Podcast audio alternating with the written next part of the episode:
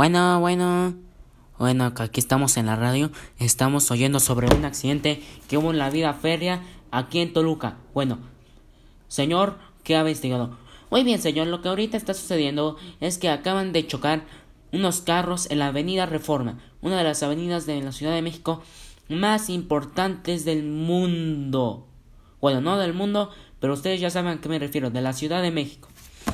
Bueno, lo que pasó es que un auto iba a toda velocidad y no se paró porque lamentablemente era un ladrón que se estaba robando 10 kilos de monedas en la caja de moneda de la Ciudad de México.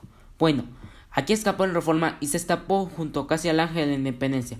Por suerte, casi no fue mucho el Ángel, pero usted sabe, no puede ser que, ¿cómo decirlo? Que los policías que casi